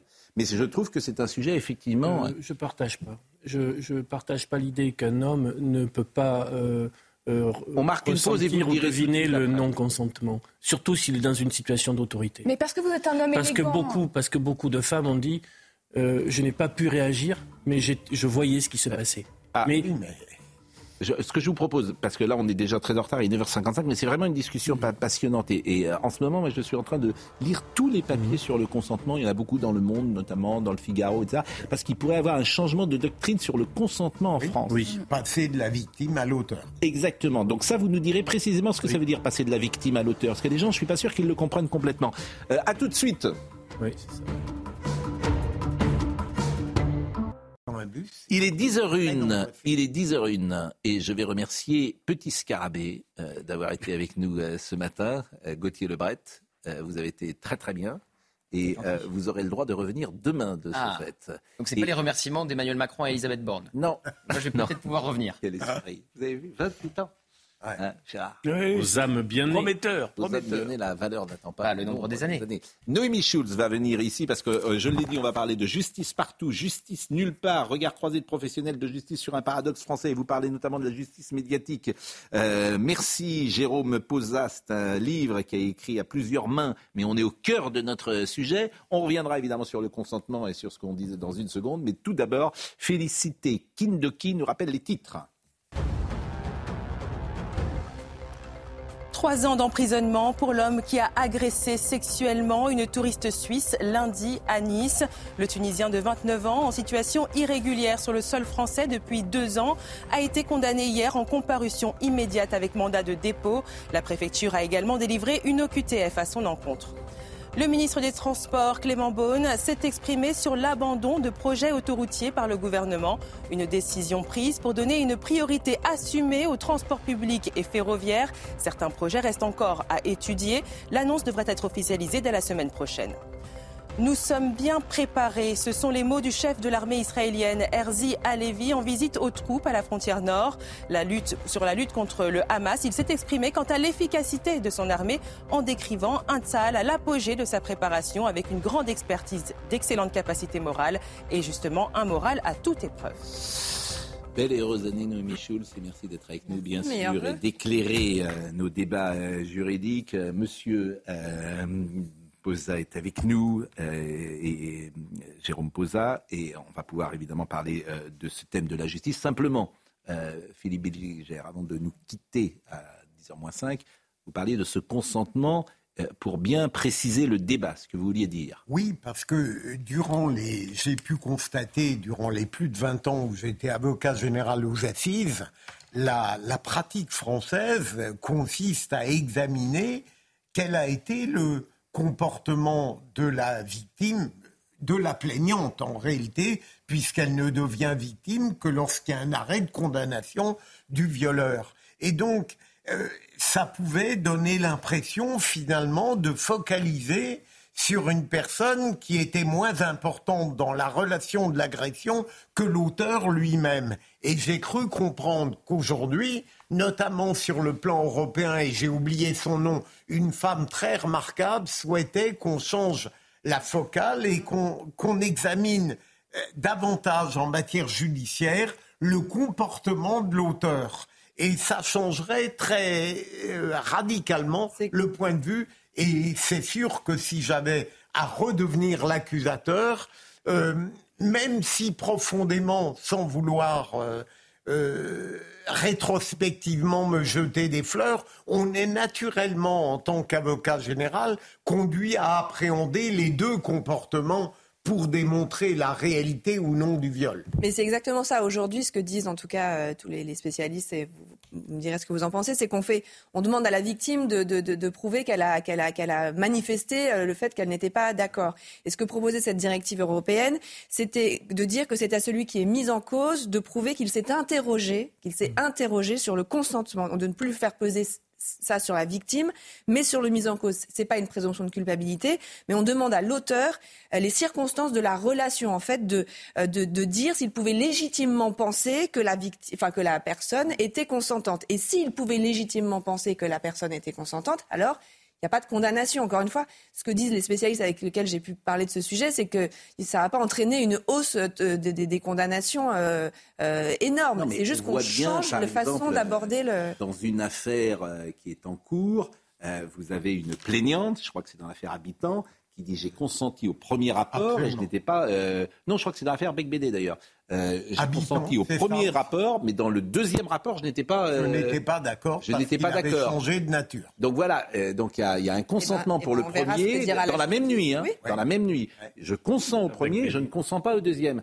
Et c'est pour ça que ça va être extrêmement difficile. Ou alors, ben on, avant chaque rapport, on demande à l'autre euh, d'écrire noir sur blanc. C'est pas. Que tu consens caricatural, mais en tout cas de s'interroger. mais c'est pas caricatural, ce que je dis. Pourquoi pas d'ailleurs C'est une nouvelle société. Est-ce que tu consens De s'interroger sur vraiment est-ce que tu es consentante, est-ce que tu en as envie? Oui ça peut être effectivement, c'est, parce que l'idée aussi, c'est quelque part de faire de la pédagogie, c'est de faire passer un message, c'est de dire aux hommes, assurez-vous que la personne avec laquelle vous allez avoir une relation sexuelle. Chez les jeunes, paraît-il, est-ce que tu consens? Par exemple, dans ma génération, ne demandez pas à l'autre, est-ce que tu consens à ce que je t'embrasse. Les signes avaient été envoyés de chaque côté et les choses se faisaient naturellement.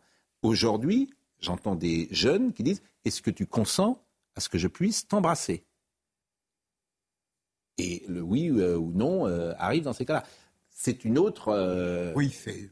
C'est une autre, mais moins romantique. Mais dans les ah, affaires, dans les affaires qui nous, qui nous occupent, le, quand vous avez le même profil de plaignantes hmm. victimes qui se dégagent avec des rapports sociaux de, subordination où une personne qui, elle, est l'auteur certainement des agressions, euh, est en situation de pouvoir et de puissance. Quand ce sont ces mêmes profils, hmm. la personne sait bien qu'il n'y a pas de, au bout de consentement parce qu'il va chercher une, quelqu'un de fragile. C'est ça, moi, qui me oui, mais Alors, qui est très préoccupant. Justice partout, justice nulle part. Juste avant ça, euh, Tahabouaf a été définitivement condamné. La Cour de cassation a rejeté le pouvoir de Tahabouaf qui contestait sa condamnation pour injure publique raciste. Non, il est condamné pour racisme, Monsieur Bouaf. En 2020, le journaliste et militant avait qualifié la syndicaliste policière Linda Kebab d'arabe de service. Je voulais vous dire, euh, vous lire d'abord le tweet de Linda Kebab qui a dit la Cour de cassation a rejeté le pourvoi de M. Bouaf. Il est ad vitam condamné pour injure raciste. Ça, c'est important de le dire. Mais la violence du tweet de M. Euh, Bouaf, la violence. Mais Linda, ta propre famille est d'accord avec moi. Déjà, le tutoiement. Un homme qui tutoie une femme policière, donc il la méprise, c'est pas sa copine. Bon, là, évidemment, les associations féministes, je ne les entendrai pas. Euh, dans la forme, euh, parce que M. Bouaf appartient à la France insoumise et qu'elles euh, ne l'attaqueront pas. Mais Linda, ta propre famille est d'accord avec moi et a honte de tes propos. On a gardé les fautes d'orthographe et de grammaire. Hein. Tu, c'est, Monsieur Bouaf adore la France, mais manifestement, il ne maîtrise même pas sa langue. Tu vis dans ta bulle de policier facho, tu n'es même plus en contact avec la réalité. Ma pauvre, ma pauvre, euh, dit-il, je m'en cogne ce qu'en, ce qu'en pense une poignée de juges blancs et bourgeois. Le racisme anti-blanc à l'épreuve. Euh, qui n'ont jamais connu le racisme de leur vie et qui ne comprennent même pas ce que ça veut dire. Moi, je sais d'où je viens, je sais pourquoi je me bats. Toi, euh, j'en suis pas sûr et je sais que tu vas tenter de nier sur ta famille. Je peux sortir les screens si tu veux, n'auront un mot pour la Palestine ou ton syndicat te l'interdit. Alors, des monsieur Bouaf, il y en a toujours eu dans la société. Ce que je regrette aujourd'hui, c'est qu'il avait pignon sur rue, ce monsieur Bouaf. C'est ça qui change. Parce que ces gens-là, il y en a toujours eu, bien évidemment. Mais il avait pignon sur rue dans les médias avec une indulgence absolument incroyable. Vous avez vu ce qu'il dit, comment il le dit c'est un vrai semblable. Ah oui, et par exemple, on aurait pu rêver d'un monde idéal où lorsqu'on voit des choses qui sont plus qu'insultantes, eh bien, on puisse avoir une initiative judiciaire qui n'attende pas des lustres pour poursuivre. Parce que profondément, on porte atteinte à l'autorité de la justice en faisant ça. Et, il était présenté comme journaliste, et il était présenté comme journaliste indépendant, et il était, je crois, sur le média de la France Insoumise, ah etc. Bon, voilà. Euh, tout à fait. Donc, je voulais vous donner euh, cette euh, information. La, transition est toute trouvée parce que dans le tweet, je me fiche de ce que des juges blancs et bourgeois disent, et vous parlez dans, le livre de, justement de, de la contestation des décisions judiciaires et du fait que très souvent maintenant les gens se permettent de donner leur avis sur un, sur un jugement et vous dites on a le droit de donner un avis, mais pour autant, il faut, fixer des limites. Euh, quand même, il y a l'autorité de la chose jugée, il faut, fixer des limites à ce qu'on peut dire. Donc, euh, c'est intéressant de, voir un cas euh, pratique et concret. Jérôme Posa. Merci de. vous êtes magistrat de l'ordre judiciaire depuis 2002. Vous occupez actuellement le poste de premier vice-président d'application des peines du tribunal judiciaire de Nancy et l'association Amour de la justice, association des magistrats personnels et usagers de la justice œuvrant pour l'unité et la réforme, Amour a été fondée en tout début d'année 2021 et la voix est portée par cinq de ses euh, représentants. Donc c'est pourquoi vous êtes là euh, ce matin. Euh, la question a été posée, la remarque a été posée par Noémie.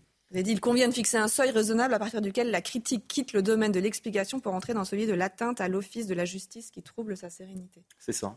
on fait référence à deux textes, puisqu'il y a deux textes qui protègent plus ou moins le, le, magistrat et la décision judiciaire, les articles 434, 24 et 25 du, Code pénal.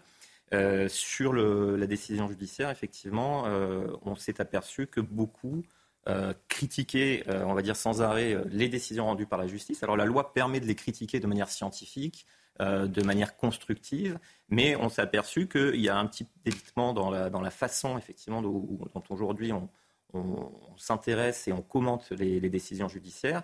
Et c'est vrai que, au travers de certains propos, euh, et puis les, parquets n'osent pas aller dans, comment dire, sur ce terrain. Euh, on s'aperçoit que bah, des gens remettent en cause euh, la, décision judiciaire et alimentent, on va dire, ce, mouvement de, dénigrement envers la justice qui... Bah, on a le droit, nous, par exemple, moi je suis le premier souvent à souligner...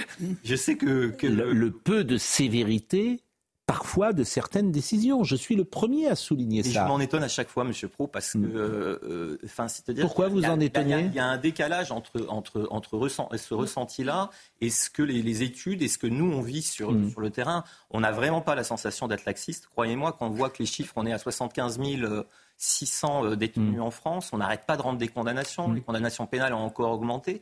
Et j'ai du mal à comprendre comment mm. euh, le ressenti journalistique. Alors, ben, moi, je vais vous, alors ben, moi, je vais vous dire un, exemple très simple. Euh, euh, dans ce qui s'est passé à Crépole, évidemment, il y a eu un mort. Euh, pas jugé encore, du tout, du tout. Hein. Mais j'ai pas terminé ma phrase, surtout. Non, bon. Vous, savez quoi? Qu'est-ce que je veux dire? Non, non, mais vous allez parler des condamnations. Pas du tout, mais pas du tout. Alors vous allez me surprendre. Bon, donc les gens sont mis en examen et ils sont sous les verrous. Un mois avant, il y a eu exactement, mais il n'y a pas eu de mort, exactement la même scène. Des gens qui sont arrivés avec des dagues et euh, dans une soirée, c'est dans le sud-ouest de la France, euh, une soirée particulièrement mouvementée. Les gens sont mis en examen, ils ne sont pas du tout en détention provisoire et ils seront jugés au mois de janvier. Je me dis que des gens qui arrivent avec des couteaux dans une soirée, ils sont pas en détention provisoire en France? Mais enfin, et vous, vous dites que la justice c'est pas laxiste Oui, oui, tout à fait. Bah écoutez, bah, alors on n'a pas le même. bah, en fait, on n'est pas d'accord. Non, on n'est c'est pas d'accord en n'est fait. C'est que vous n'avez pas une, comment dire, une représentation de ce qu'est un, un- un dossier, un dossier judiciaire et qu'il y a des règles en France sur la détention provisoire. Que, que quelqu'un soit pas en détention provisoire, ça ne veut pas dire qu'au final, la, la décision ne sera pas sévère. La décision, elle va, elle va être rendue par, euh, par des juges pénaux, euh, par un, un- un- un- un tribunal. Le, comment dire, le, le temps euh, de l'enquête, Mm. si la personne n'est pas en, en détention, ça ne veut pas dire qu'au final, la décision ne sera pas sévère. Mm. C'est deux, choses différentes. Détention, c'est l'exception. La, la détention provisoire, normalement, c'est l'exception. C'est l'exception. Donc, Mm. si on, on va regarder si la personne présente des garanties, il y a souvent un contrôle judiciaire. Ça ne veut pas dire qu'au final, cette personne-là ne sera Mm. pas incarcérée. C'est- C'est toujours la difficulté. Il faut laisser le temps de- d'in- Ce que- je d'instruire voudrais bien que vos téléspectateurs comprennent, parce que c'est pour ça aussi que je viens sur, euh, sur ce plateau, c'est que si vous voulez, le législateur, le législateur, le pouvoir législatif, nous demande instamment, dans, la- dans les textes de loi, dans les circulaires, dans les décrets, nous demande instamment de, et nous le rappelle sans arrêt, la détention provisoire et l'exception. Ne mettez pas les gens en prison. Le, euh, comment dire, le- l'univers carcéral déborde. L'univers carcéral va éclater. Donc il faut que vous l'entendiez ça aussi, parce que à chaque fois la faute est reportée sur le magistrat. Non, le pouvoir législatif, le magistrat, lui, il applique ce que le pouvoir législatif crée. Le, lég- le pouvoir législatif en ce moment nous dit ne mettez pas les gens en prison, ça Oui. déborde. Sauf quand il s'appelle Patrick Balkany pour des raisons à ce moment-là financières. Là, on le met en prison. Il y a- il y a- il y a- il y a- Non, non, mais il y a- non, mais il y a eu combien de condamnations Non, non, mais vous voyez, je- volontairement, je- ce que je veux vous dire, c'est que les gens qui doivent être en prison, ce sont les gens, à mon sens, qui, doivent, qui sont dangereux pour la société. Dangereux. Et je mets les gens dangereux par la- pour la société, ceux qui effectivement peuvent faire des voies de fait ou qui sont armés, des choses comme ça. Ceux-là, je les mets euh, en prison. Les autres, globalement, vous avez raison. Mais quand je vois cette affaire que je citais, alors effectivement une condamnation financière, je suis pas sûr que la, la prison soit la, la bonne réponse pour une euh, condamnation financière. C'est ce que prévoit la loi. Parce que, Pascal. mais, chacun, chacun a son avis. euh, je- bon, mais en revanche, C'est pas une petite infraction, non, monsieur mais je, semble-t-il. Je, je- euh, Mais le je ne vous dis, policier je qui ne a vous dis été pas mis- ça. Le, Bon. monsieur, monsieur, le policier qui a été mis en détention provisoire pour le refus d'obtempérer qui a tiré. Vous trouvez que ça. euh, euh, que- quelle était la motivation? Pour des raisons d'enquête. Des raisons d'enquête. Non, mais même dans des cas plus Non, simples. mais de 4 mois. Virginie de Giraud. quatre mois de provisoire. Mais même dans des cas beaucoup plus simples, et je reviens sur les violences conjugales, et je cite une de mes amies thérapeutes qui accompagne des victimes de violences conjugales. Sa cliente euh, est battue par son mari, ça passe assez rapidement devant la justice. Le mari prend 200 euros. Bah, si c'est le prix de la gifle, il peut refrapper sa femme. Et je vois tous les jours mes amis thérapeutes qui accompagnent des femmes pour lesquelles la justice ne fait pas son travail ou est vraiment laxiste. Et ce ne sont pas les policiers, ce sont les Et magistrats. madame, est-ce que le procureur, par exemple, dans cette affaire, a fait appel de la décision? Mais ça, je ne sais pas. Mais quoi qu'il en soit, Bah oui. non, mais oui, mais, là- non, mais c'est trop facile de dire ah oui, est-ce que le Non, procureur a fait facile, Mais non, madame. le pro- C'est- le premier la- juge qui a jugé a décidé que une bonne grosse Et- baffe, c'était 200 euros. Mais Ça que va vous si on a les le moyens. Est-ce que vous aviez tous les éléments du dossier? Est-ce que vous avez lu tous Non, les procès-verbaux? je- Est-ce que vous avez regardé le Alors, on va Est-ce que prendre- Vous êtes intéressé à la vie Alors, de ce monsieur? Est-ce que mais- vous êtes intéressé aux déclarations de cette madame? Monsieur, monsieur, On peut pas. monsieur, on peut pas. d'abord- vous pouvez pas prendre ce métier-là. Le métier de magistrat, il est excessivement difficile. Je dis pas qu'il est facile. Si, si. Et le, 200 le euros, commenter je de- voudrais de, vérifier. manière caricatu- de, de manière caricaturale comme ça, les gens croient que ça se passe comme ça et que dans un claquement de doigts, on va rendre une décision. Non, il y a tout un travail préalable que vous pouvez pas balayer comme ça. Et on peut pas dire, voilà, il a Bon. fait 200 euros pour une baffe, donc il est pas Ce que sévère. vous donc dites la dans votre- justice est laxiste. Ce que vous dites dans C'est votre un livre, raccourci et, qui est Bon. et qui est un point Alors- que je pense pardon, est, important, c'est le, c'est la- c'est c'est le fait de communiquer. Et je pense qu'il y a un Bon. problème de pédagogie autour Bon, des alors, décisions rendues. il y a eu cette, euh, pardonnez-moi, hein, je veux pas vous mettre en difficulté, bien évidemment. Allez-y. Bon, il y a eu ce policier traîné au sol à Nantes. Oui. Ça, c'est une affaire qui a été fortement commentée. Le chauffeur de la voiture euh, volée, prend une voiture volée, il traîne un policier sur je ne sais combien de mètres, il prend 35 heures de travaux euh, d'intérêt général. Et le syndicat Unité SGP Police avait dénoncé le laxisme de la justice et une décision incompréhensible. Dégoûté, le policier blessé a quitté l'audience avant le verdict. Le parquet a annoncé faire appel quand même de la condamnation. Et donc là, ça va être jugé. Donc il a failli tuer un policier en uniforme, il n'a rien du tout, Euh, c'est incompréhensible, c'est ce que disait le secrétaire départemental euh, Christophe Lannes euh, en, Loire-Atlantique. Donc effectivement, moi je commande ça, je vois un policier traîner sur plusieurs mètres et la condamnation c'est 35 heures d'intérêt de travaux d'intérêt général. Le parquet a fait appel. Mais je me dis, mais qui sont ces magistrats? Pardonnez-moi de le dire comme ça. Qui sont ces magistrats? Je voudrais l'avoir en fait en face de moi. Pour lui demander qu'il s'explique, qu'il fasse de la pédagogie. Peut-être qu'il me convaincrait. Tout à fait. Oui. Peut-être. Tout à fait. Mais... Qu'est-ce que vous... Je n'y crois pas trop. Mais, oui, mais ça, c'est un cas concret. Alors évidemment, il n'y a que des cas concrets. Un très bon Alors vous pouvez me dire, j'étais pas à l'audience, vous avez raison, c'est ce que me dit Noémie souvent. Oui. So, so, Noémie, elle me dit ça T'étais pas à l'audience Et la deuxième chose que j'aimerais bien que vous mettiez en, en, avant, c'est que le travail d'intérêt général, il est dans l'échelle des peines, euh, comment dire, prévu par, euh, par le législateur. Et, attendez, quand on traîne un policier. On le voit pas sur les platés. Non mais attendez, quand on traîne un policier. C'est prévu. Mais c'est prévu. Il y a une échelle de peine. Bon, bah alors, attendez, on ne sera pas d'accord. Attendez. On ne sera pas d'accord. Mais on ne sera pas d'accord, mais ce n'est pas, pas le problème. Mais juste expliquer quand même aux gens qui nous, qui nous écoutent mm. que euh, donc dans ce dossier, ni vous ni moi, on, on, on y était. Le parquet a fait appel, donc mm. on ne devrait pas en parler puisque pour l'instant, euh, la personne est mm. euh, toujours présumée innocente puisqu'il n'y a, a, pas de condamnation définitive. Mais je n'échappe pas à la question. Je dis simplement que le législateur aujourd'hui nous demande, et le garde des Sceaux également à travers les circulaires, de mmh. privilégier tout ce qui est alternative à l'emprisonnement. Voilà.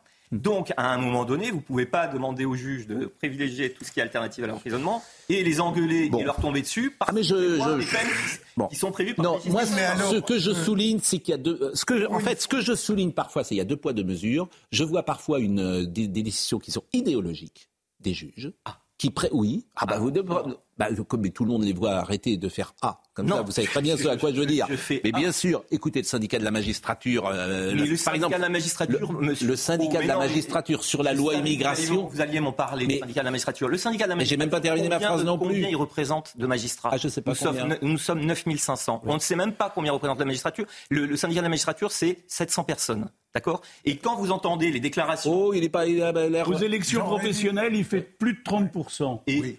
Monsieur, mais 30 aux élections monsieur. professionnelles, il fait mais plus 30% Non, mais 30 monsieur. ne dites pas que c'est un... parce que c'est ridicule. Mais si, c'est énorme. Mais 30%. non, c'est ridicule, ridicule parce que ça représente pas la magistrature. Arrêtez d'essentialiser ah bon, la magistrature ça représente quoi, et de la réduire au syndicat de la magistrature. Syndicat auquel d'ailleurs j'ai appartenu, je n'ai appartenu ah, plus ça depuis 6 pas. ans. 6 ans. Ça ne m'étonne pas, monsieur. Mais non, ça m'étonne pas, Gérard. vu vos propos, ça ne m'étonne guère. Ah, voilà. D'accord. Bah, vu votre réaction, ça m'étonne guère de, que vous n'y soyez pas, effectivement. C'est un syndicat. Hmm. Vous pouvez en penser ce que vous voulez. Euh, vous n'avez pas être. Les magistrats n'ont pas. Les magistrats. Ce qui m'aurait intéressé, Pascal, c'est que vous puissiez illustrer votre propos sur il y a des décisions idéologiques allons sur des dossiers concrets. Et, et ben, et ben c'est simple. Et avait... ben c'est simple.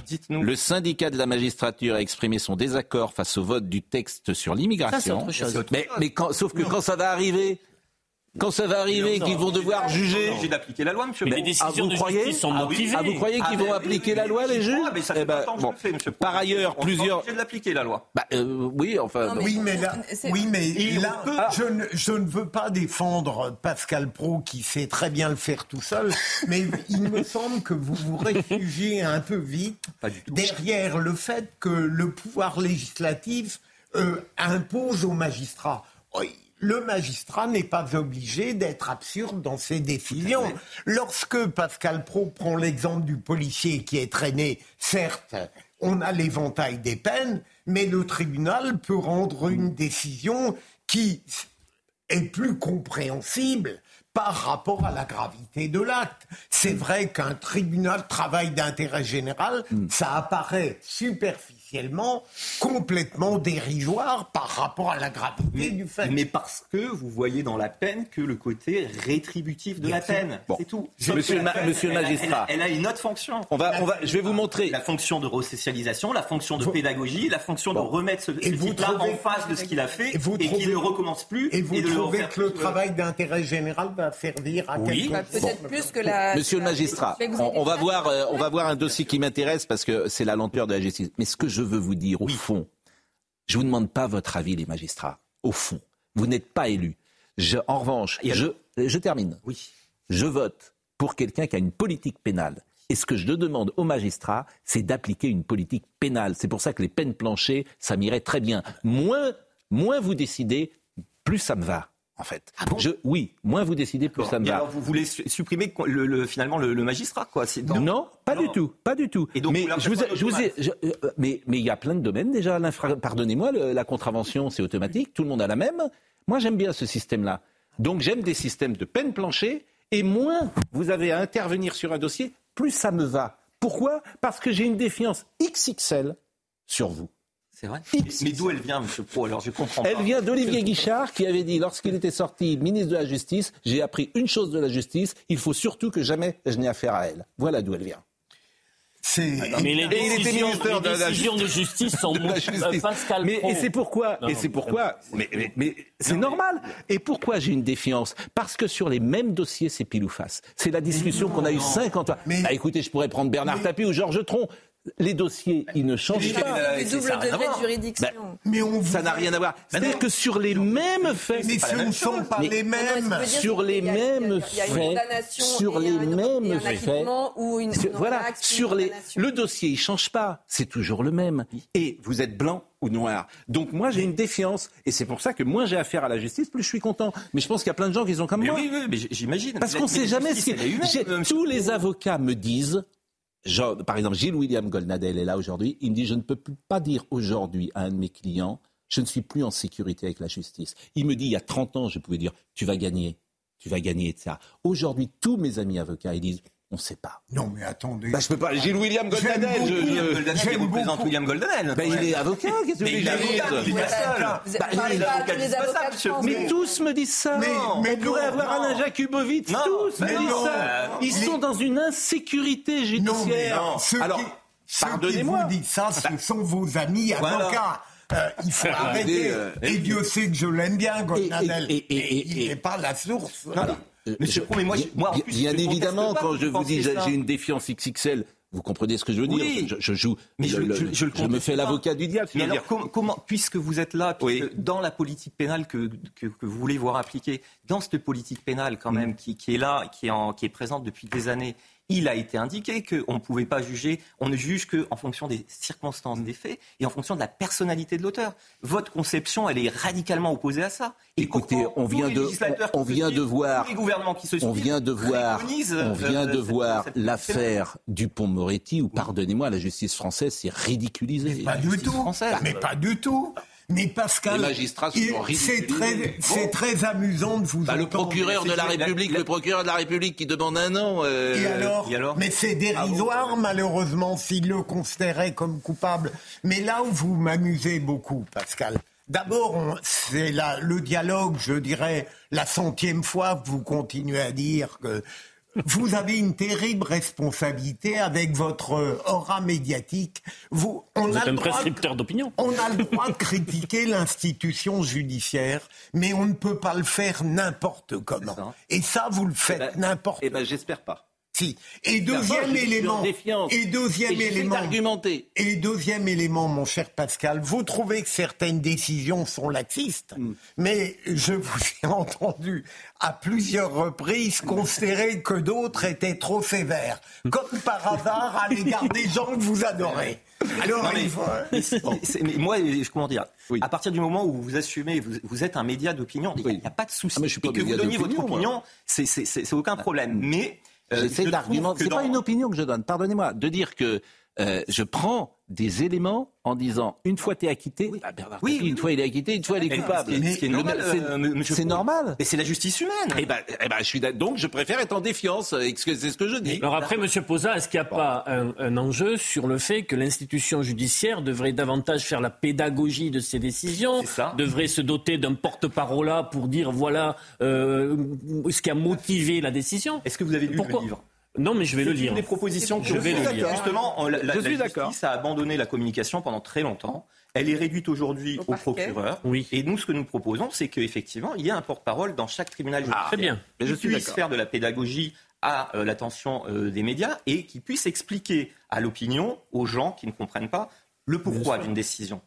Voilà. Et ça, je trouve que voilà. Est-ce que vous voulez voir, parce qu'on n'a pas vu le sujet, je voudrais vraiment qu'on voit le sujet de Michael Chailloux sur la lenteur de la justice, et c'est tellement passionnant que vous allez revenir en fait. Parce qu'il faut qu'on puisse parler euh, encore plus euh, longuement euh, de, de cela. Voyez le témoignage de Marie Lorraine qui attend son procès depuis euh, 4 ou 5 ans et vous allez dire ce que vous en pensez. 12 juillet 2019, à 3 heures du matin, quatre hommes pénètrent par le balcon dans cet appartement d'Angers. Ils séquestrent et violentent Marie-Lorraine pour lui soutirer des bijoux. Elle est atteinte d'une maladie dégénérative, mais elle réussit à faire fuir ses tortionnaires qui seront vite identifiés grâce à cette caméra de vidéosurveillance. Leur procès doit se tenir le 21 janvier 2025, près de six ans après les faits. J'ai subi une agression très violente et je subis une deuxième agression euh, du système judiciaire français actuellement. Est-ce que je serai encore vivante? Euh, à la prochaine audience. Si l'instruction était close dès 2020, l'affaire a été renvoyée à quatre reprises, notamment pour des questions d'embouteillage du système judiciaire. Sans procès, Marie-Lorraine ne peut pas tourner la page. Moi, je veux vraiment voir ces personnes, euh, entendre euh, au moins leurs excuses. C'est une prison à ciel ouvert parce que euh, je suis, je me sens puni par le système judiciaire.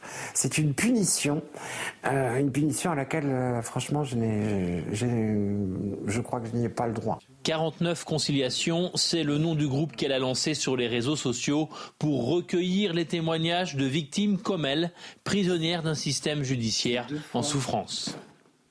Bah oui.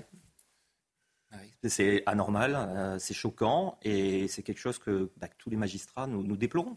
Mais là encore, nous n'avons pas les coups des franches là-dedans. Euh, on va nous reparler de toute la communication sur l'augmentation du budget de la justice, mais là encore, il faut vraiment rentrer dans le vif du sujet. Qu'est-ce qui est donné aux tribunaux judiciaires Voilà. On a besoin de plus de magistrats, point, c'est tout. Vous avez besoin de combien, à votre avis? On a besoin, bah, nous sommes 9500 en France, pour moi, on aurait besoin du double. Et pourquoi on avec les autres pays européens, Par exemple, invitez-moi une autre fois pour que je vous décrive ce que je fais. Oui, moi ça m'intéresse. Vous, avez raison. Rencontrer sur le terrain ce que je fais. Oui vous allez, euh, vous allez sauter, vous allez sauter de votre siège. Eh bien, dites-moi ce que vous faites. Eh bien, par exemple, vous voyez, là, tout à l'heure, je vais reprendre le train, je, vais rentrer à, mon service. Là, à 15 heures, j'ai un débat, un, débat contradictoire pour, comme je suis laxiste, mettre quelqu'un en prison puisque euh, il a, il a été, euh, il n'a pas respecté l'interdiction de ne pas rentrer en relation avec sa, mère qui l'avait tapé. Et puis ensuite, je vais devoir, j'ai encore 40, 50 jugements à rendre d'ici mardi. Euh, et je suis tout seul. En, même temps, je dois coordonner un service. C'est-à-dire que je chapeaute six magistrats et euh, huit fonctionnaires. Je dois faire moi-même le comptage de mes dossiers, puisque je n'ai pas assez de, fonctionnaires pour le faire. Je dois moi-même assurer mon secrétariat. Je n'ai pas de secrétaire. Les plannings de mon service, je les fais. C'est quoi le secrétariat, votre secrétariat? J'ai pas de secrétariat. Oui, mais c'est quoi alors ah, Par exemple, un secrétariat qui peut me faire euh, les tableaux, vous savez, de, de, répartition, les tableaux de permanence, les tableaux. Tout ça, c'est moi qui le fais sur mon temps privé. Voilà qu'il fait dans le train le, matin. Vous travaillez combien d'heures par semaine Je travaille à peu près 60 à 70 heures par semaine. Et pour un salaire qui est... Je suis aujourd'hui, euh, donc j'ai 20 ans de carrière, je suis à 5 000 et j'ai été augmenté avec euh, euh, l'augmentation récente, donc je suis à 5 700 euros.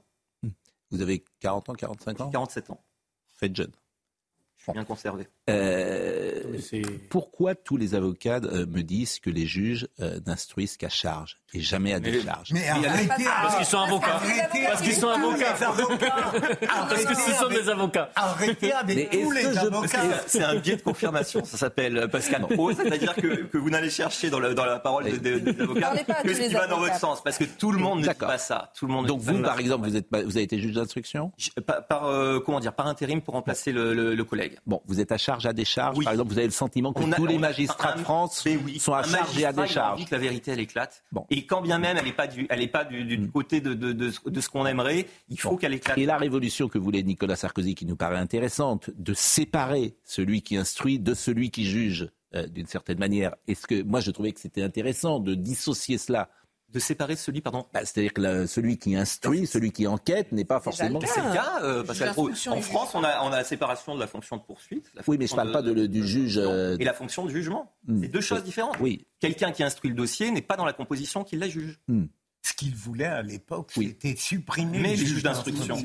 Et, il a été sauvé par l'affaire Ça veut dire quoi On comprend pourquoi. Et je pense qu'il a, il a quand même pas mal d'affaires sur, euh, sur le dos à cause de juges d'instruction qui qui, pour lesquels il n'a pas trop d'empathie. notamment de juges du syndicat de la magistrature. Absolument pas. Vous, Absolument pas. Vous entrez sur un territoire. Non, non, celui de Bordeaux. Non, non, mais ce qui m'intéresse, et là où vous avez raison, là où vous avez raison, c'est que euh, il faudrait vous suivre, il faudrait vous écouter plus longuement. Vous avez parfaitement raison, et c'est bien que vous soyez venu euh, là, et c'est bien que euh, que vous reveniez même. Et quand je vous disais, c'est bien de comprendre ce que vous faites, quand vous dites que vous faites 70 heures, que vous faites tout, etc. Et, et que vous dites surtout qu'il faudrait avoir le double. Oui. Le double. C'est-à-dire que dans les années 80, par exemple, il y avait combien de magistrats déjà? Euh, dans les années 80, on était, on devait être 6000, euh, 6500. Et il y avait combien d'affaires, euh, par exemple, le nombre d'affaires qui ont Beaucoup augmenté, moins. j'imagine, en 30 ou Moins, 40 beaucoup moins. ans. et- Regardez le nombre d'infractions qui ont été créées, regardez le nombre de contentieux qui, qui, qui sont créés. depuis Et si vous 20 prenez le comparatif avec l'Allemagne. Célia Barotte était avant-hier aux comparutions immédiates pour l'affaire de cet Afghan qui a embrassé euh, de force euh, une fillette sur la bouche. Elle est rentrée, la- la- la- les derniers jugements ont été rendus à 2h du matin. Les Ouais. magistrats avaient commencé Bon. l'audience à 13h30. Ils font 12 heures d'affilée de comparution immédiate. C'est ça le quotidien des, des magistrats, Eh bien, ce qu'on et- raconte souvent aussi. Et vous pensez euh, vraiment, si vous le permettez, Moi, vous allez revenir. que le, le problème des moyens est capital? Est-ce que vous ne croyez pas tout de même que derrière, il y a une, il n'y a pas assez de volonté judiciaire de satisfaire vite le citoyen? Les, les deux parce que les, les moyens, les mo- Bilger, hein, Bilger, attention. pardon. les moyens, on les aura jamais complètement. Malgré votre livre, euh, on continuera à les réclamer. Et donc, en- il faut tout de même se battre pour satisfaire. le- Et ça sera votre Déjà, dernière réglons- réponse. réglons les moyens. On est en retard déjà. Mais votre dernière réponse, euh, Monsieur euh, Posa. Et- et- enfin, je vous conseille de, de- de lire ce Ouais, livre lire, et ouais. si vous revenez, je vous expliquerai mon travail de juge lampiste, c'est-à-dire de juge de terrain. Alors, vous êtes à Paris ou pas? Non, je suis à Nancy. Euh, oui, mais euh, vous êtes à Paris ces prochaines heures ou pas? Je suis à Paris, euh, bah, je retourne à Nancy cet après-midi, comme je vous l'ai dit, j'ai du travail. Bon, eh ben, écoutez, vous allez revenir. euh, parce que c'est vrai que c'est passionnant. Et puis, mais vous pourriez venir dans notre émission régulièrement de, pour aussi, parce que vous parliez de Je porte-parole. pense que si la présidente de ma juridiction euh, écoute, Oui. euh, elle sera pas d'accord. Mais oui, mais. Je prends, vous savez, ça, Mais ça alors après, moi, je- Non, non, mais monsieur Pro, mais moi, il n'y a pas de souci, je suis d'accord avec pour revenir. Oui, mais faut que ces paroles il faut, que les, il faut que les citoyens entendent. Par Ben oui. exemple, ça me coûte 200 euros, plus un- un- une demi-journée de congé. Vous voyez Ce que je veux vous dire, sur- c'est que vous ne pouvez pas reprocher aux médias Je suis d'accord. euh, la position que nous avons et ne pas venir sur les plateaux défendre la vôtre. Je suis d'accord. Parce qu'autrement. euh, Monsieur Pro, je, je voilà. le disais à votre euh, directeur de programmation, personne ne, ne- comment dire, personne ne vous aime trop dans le dans le milieu judiciaire. Vous savez, quand, quand, quand j'ai dit que je venais euh, chez vous. On m'a dit non, c'est un piège où tu vas, euh, voilà. Non. Et moi, j'ai pas de souci avec ça dans le sens où voilà, je veux Ils vous tort, expliquer, je veux expliquer aux téléspectateurs Mais vous avez et raison. Vous avez raison. le décalage entre votre Alors- vision et ce qu'on vit nous. Eh ben, je vais vous dire, moi, je suis toujours de bonne foi. Je peux me tromper et souvent je me trompe. C'est Je suis toujours de bonne foi et vraiment, j'espère euh, avoir la plus grande honnêteté. Vraiment, essayer. Et j'adore changer d'avis. Ça se voit peut-être pas, mais j'adore changer d'avis. Et puis, il n'est pas nécessaire d'espérer convaincre pour débattre. Et hein. ce que je veux vous dire souvent, c'est que la position que je prends, c'est tout simplement la position du téléspectateur. Souvent. À tous. Bah, à tous. Il y a les Et- sondages. c'est non, mais je sais, je sais, mais sur les Donc réseaux, voilà, c'est parfois ce, rôle que je peux, entre guillemets, jouer. Ouais. Jouer, parce qu'il y a une part aussi, parfois, dans, dans nos émissions, disons-le, bien sûr que tu prends la parole de ce que tu imagines le plus grand. En tout cas, ce que Bon, M. Posa nous a cas. dit, ça s'exprime pas souvent. Mais je trouve, alors franchement, je ne vous connaissais pas, j'ai trouvé formidable. euh, Comment vous avez dit ce que vous on avez va lire le dit, livre. exactement, votre pédagogie, la manière dont vous le dites, et puis vous êtes euh, efficace. Donc euh, revenez, Monsieur Posa, magistrat de l'ordre judiciaire, et on salue tous les magistrats de France. C'est très bien. Et euh, c'est important, effectivement, d'avoir confiance en eux. Ça ne veut pas dire on peut euh, être en dé- défiance sur la justice, c'est avoir confiance entre pour les. Ben, réinvitez-moi et on essaiera de. Et en de- c'est pas la même 2024, vous avez découvert la nuance, donc tout a Tout espéré. Bon, vous avez plus parlé que euh, monsieur euh, Posa. C'est terminé en revanche. Euh, Anouk était à la réalisation, Hugo Trindade était à la vision. Merci à Thomas qui était au son, Marine Lançon, Guilhem Lafage. Toutes ces émissions sont à retrouver sur cnews.fr. Virginie, on a besoin de vous cette année, en 2004, sur ce plateau. Très Pour bien. votre. euh, euh, 2024, oui, j'ai dit quoi? 2004. 2004, ah oui, mais je vis dans le, arrière. je Ça, vis dans le c'était passé. C'était mieux avant. hein. C'était mieux avant. hein. Je vis, dans le, je vis dans le passé. Bon, comme on a besoin également de Noémie, indispensable sur ces dossiers judiciaires. Jean-Marc Morandini, dans une seconde, rendez-vous ce soir.